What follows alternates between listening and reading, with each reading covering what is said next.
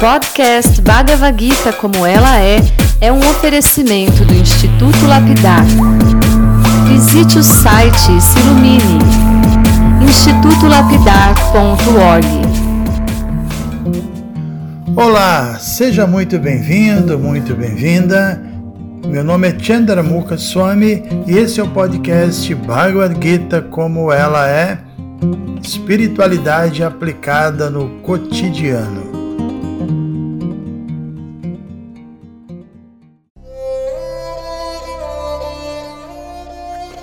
Muito bom dia a todos vocês. Muito bem.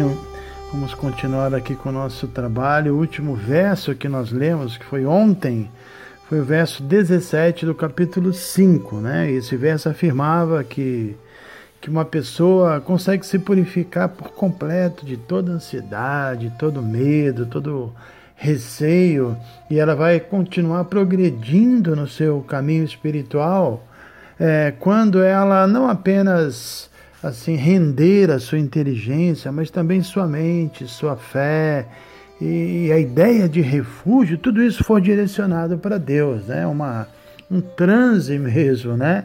Quatro coisas: inteligência, mente, fé e refúgio. E sem dúvida, uma coisa leva a outra, né? Por exemplo, se nossa inteligência for saturada com conhecimento transcendental sobre a transcendência, aí naturalmente a nossa mente vai ser controlada de forma mais fácil, né?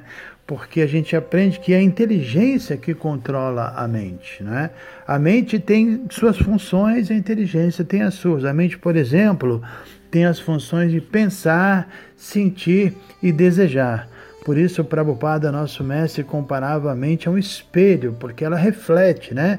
Pensar, sentir e desejar. Então, depois de pensar, sentir e desejar, aí a inteligência que está acima da mente tem que entrar em cena e tem que atuar com discernimento, né? Obviamente, um discernimento baseado no conhecimento adquirido em livros autorizados, como, por exemplo, a Bhagavad Gita, que trata de forma muito detalhada desses temas e do controle da mente. Então, diante de qualquer pensamento, de qualquer sentimento ou desejo que a mente manifestar, aí a inteligência então deve analisar os pensamentos, sentimentos, desejos à luz das escrituras, e aí a inteligência deve aceitar ou rejeitar assim as propostas que a mente faz. Por isso eu disse que uma coisa leva a outra. Se a inteligência estiver purificada, iluminada com conhecimento espiritual, a mente vai ser mais facilmente controlada e aí sim, quando a mente tiver mais calma, mais controlada, quando a mente já tiver assim aprendido, né, é, é, como é o termo técnico, é, reprogramada seria melhor a sentir, pensar e desejar de um, dentro de um contexto espiritual, aí naturalmente a verdadeira fé, o verdadeiro refúgio em Deus vão se tornar uma consequência natural, né? Então é bastante interessante. Nós falamos em áudios anteriores. Eu me lembro agora que o conhecimento é comparado a um barco, é um barco que resgata a alma está se debatendo no oceano de sofrimento material. E aqui nesses últimos versos que nós lemos ontem, é, o conhecimento novamente é valorizado, só que a gente tem que lembrar que o conhecimento, embora seja valorizado, é um barco. Ele é um veículo, ele não é a meta. O barco nos leva para outro lugar. Então a meta é alcançarmos uma plataforma de vida espiritual estável.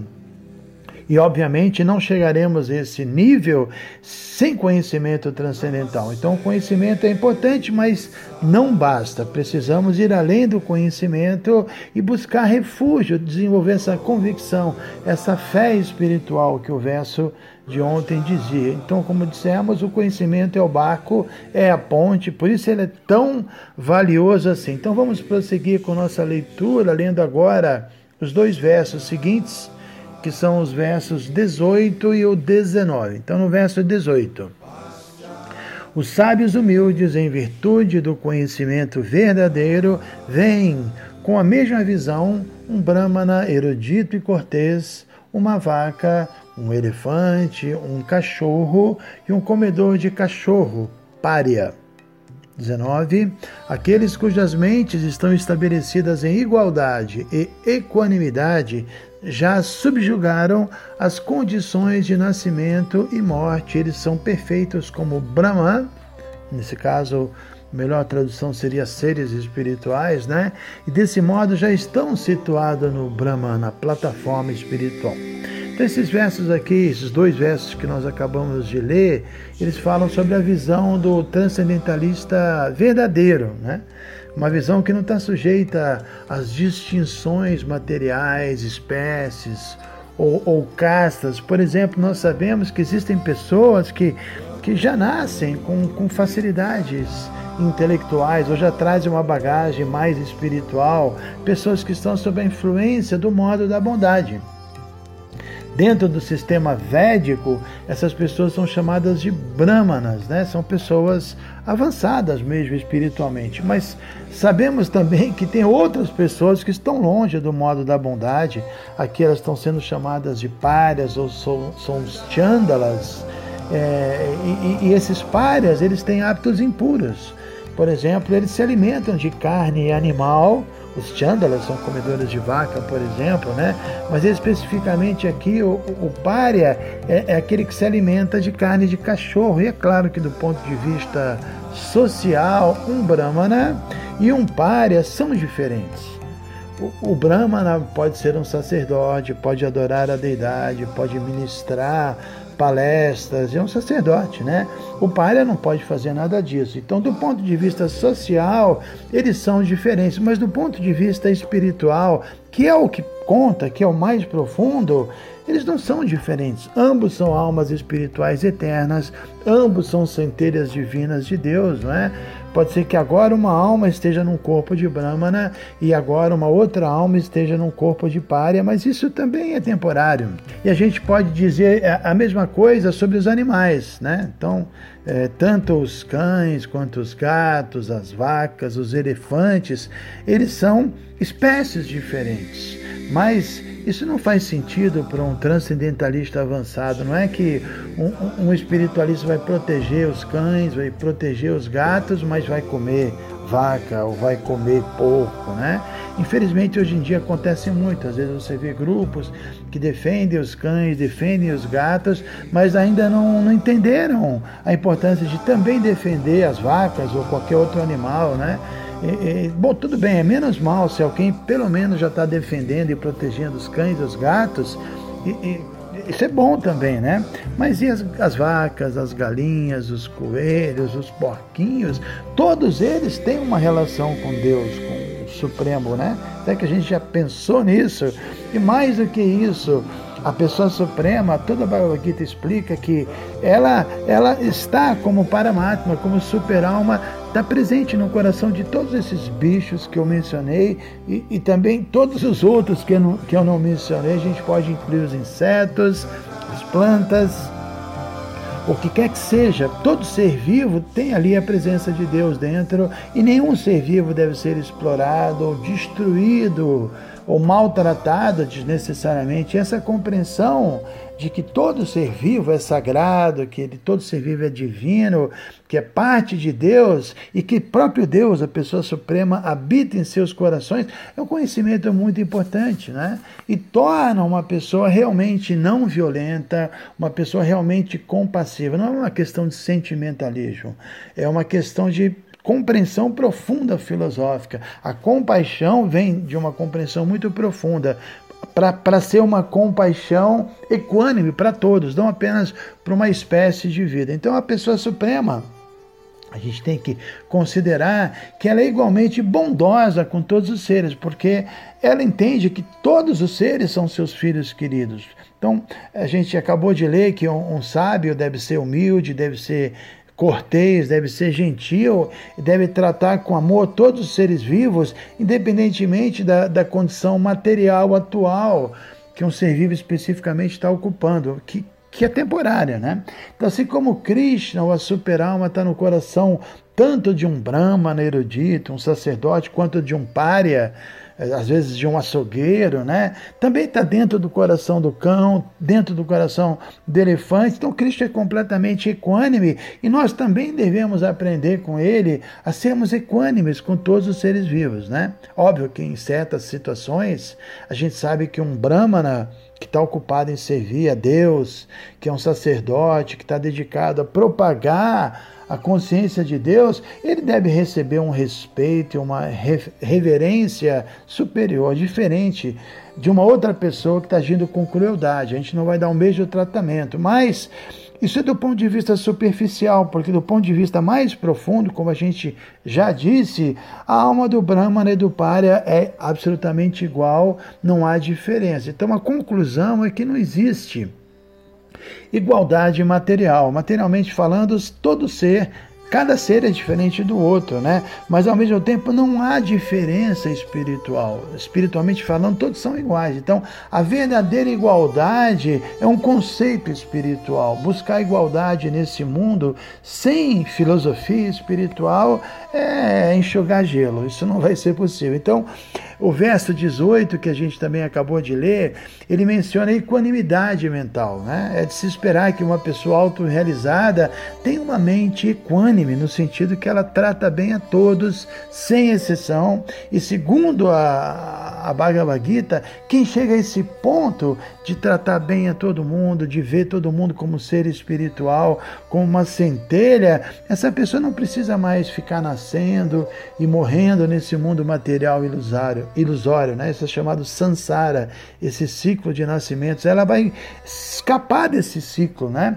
Então, uma pessoa, por outro lado, que é muito identificada com seu corpo, ela não consegue manifestar essa equanimidade mental. Isso não é possível então, para que a gente consiga alcançar essa posição, que é muito importante, a gente vai ter que realizar que nós somos Brahman, seres espirituais, e com essa realização de que eu sou uma alma espiritual, meditando sempre nisso, eu sou uma alma espiritual, né? Então, além de estabilidade e, e equanimidade, como a gente leu, a gente não vai estar mais sujeito a nascer no mundo material, né? A gente vai poder entrar no reino espiritual após a nossa morte, o que é maravilhoso. Então é isso que o verso que lemos, que a gente leu, está prometendo, né? Então a gente tem que aprender a ser como Krishna. Krishna não tem apego, nem tem aversão material, e a gente tem que chegar a esse ponto. Agora vamos, para finalizar, ler aqui, ler aqui o verso seguinte, que é o verso 20. Então, verso 20: aquele que não se regozija ao conseguir algo, agradável e nem se lamenta ao obter algo desagradável, que é inteligente em assuntos relacionados ao eu, que não se confunde e que conhece a ciência de Deus, já está situado na transcendência. Né? Que verso lindo, como outros versos da Bhagavad Gita. Esse verso é muito bom, né? trata dos sintomas de uma pessoa com a mente equânime, uma pessoa autorrealizada, como o verso diz, ele não se confunde, ele, ele conhece a ciência de Deus, ele, ele é inteligente nos assuntos relacionados com eu, né? Ele entende filosoficamente perfeitamente que ele não é o corpo, e o que, o que ele é? É uma porção fragmentada da pessoa suprema, uma centelha espiritual. E quando uma pessoa entende isso, ela não vai ficar nem mais alegre, nem menos alegre se ela consegue algo material relacionado ao seu corpo, ao seu ego, né? Ela também não vai nem se lamentar mais ou menos se ela perder qualquer coisa relacionada com o corpo, porque ela entende que ela não é o corpo, né? Então, há, há uma palavra interessante do sânscrito que esse verso é, trata, assim, ou fala, né? indica, é Stirabudi, que é, que é uma pessoa de, de firmeza mental, de firmeza intelectual. Uma, um Stirabudi é uma pessoa que é tão inteligente que ela não sofre as dualidades materiais, ela está sempre estira, sempre estável. Isso já foi falado em muitos versos. Né? Por exemplo, podemos nos lembrar do capítulo 2, quando Krishna dá exemplo que um yogi, um espiritualista verdadeiro, é como um oceano. Né? Krishna diz, Apuryamanamachala Pratishta, né? que, que assim como o oceano, ele é estável, ele não transborda, apesar dos rios desaguarem uma quantidade enorme de água 24 horas por dia, o, o, o oceano consegue se manter é, estável. Da mesma forma, um yogi ou um devoto, um espiritualista, ele é achala, ele também se mantém estável, mesmo que os desejos venham, mesmo que ele conviva num mundo onde a gente vê tantas propostas, ele consegue se manter ali, essa, essa estabilidade espiritual. Então isso é estira buddhi, uma, uma estabilidade que vem de buddhi, da inteligência, né? E temos que nos tornar um Buda, uma pessoa iluminada. Isso é toda a ideia de se estudar o Bhagavad Gita. Então é isso que o verso 20 está aqui afirmando, né? Uma pessoa que atingiu esse estágio não vai se alegrar, nem vai se lamentar quando acontecem coisas materialmente agradáveis ou desagradáveis, porque às vezes uma coisa materialmente desagradável, ela é positiva espiritualmente, ela nos tira da ilusão, né? E às vezes uma coisa materialmente agradável vai aumentar a nossa ilusão. Então, uma pessoa que está com a inteligência fixa, um Stirabudi, ele não se abala diante de nada disso, porque ele é inteligente nos assuntos, como a gente leu aqui, relacionados com autorrealização, não está confuso, conhece mesmo a ciência espiritual e, e, sabe como atuar nesse mundo material em consciência de Deus. Né? Então, essa pessoa já está situada na transcendência. Hare Krishna, amanhã tem mais.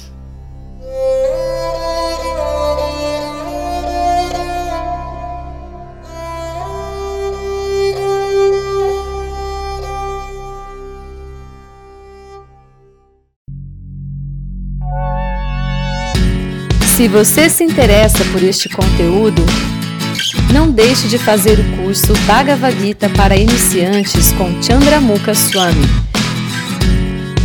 Para você se informar, é só entrar no site institutolapidar.org. Você vai ver que é um curso completo. Você vai estudar todos os 700 versos e vai entrar nos principais elementos filosóficos da Bhagavad Gita são bem mais de 100 horas de estudos. Você pode assistir a hora que quiser e quantas vezes quiser. Dá um pulinho lá então. institutolapidar.org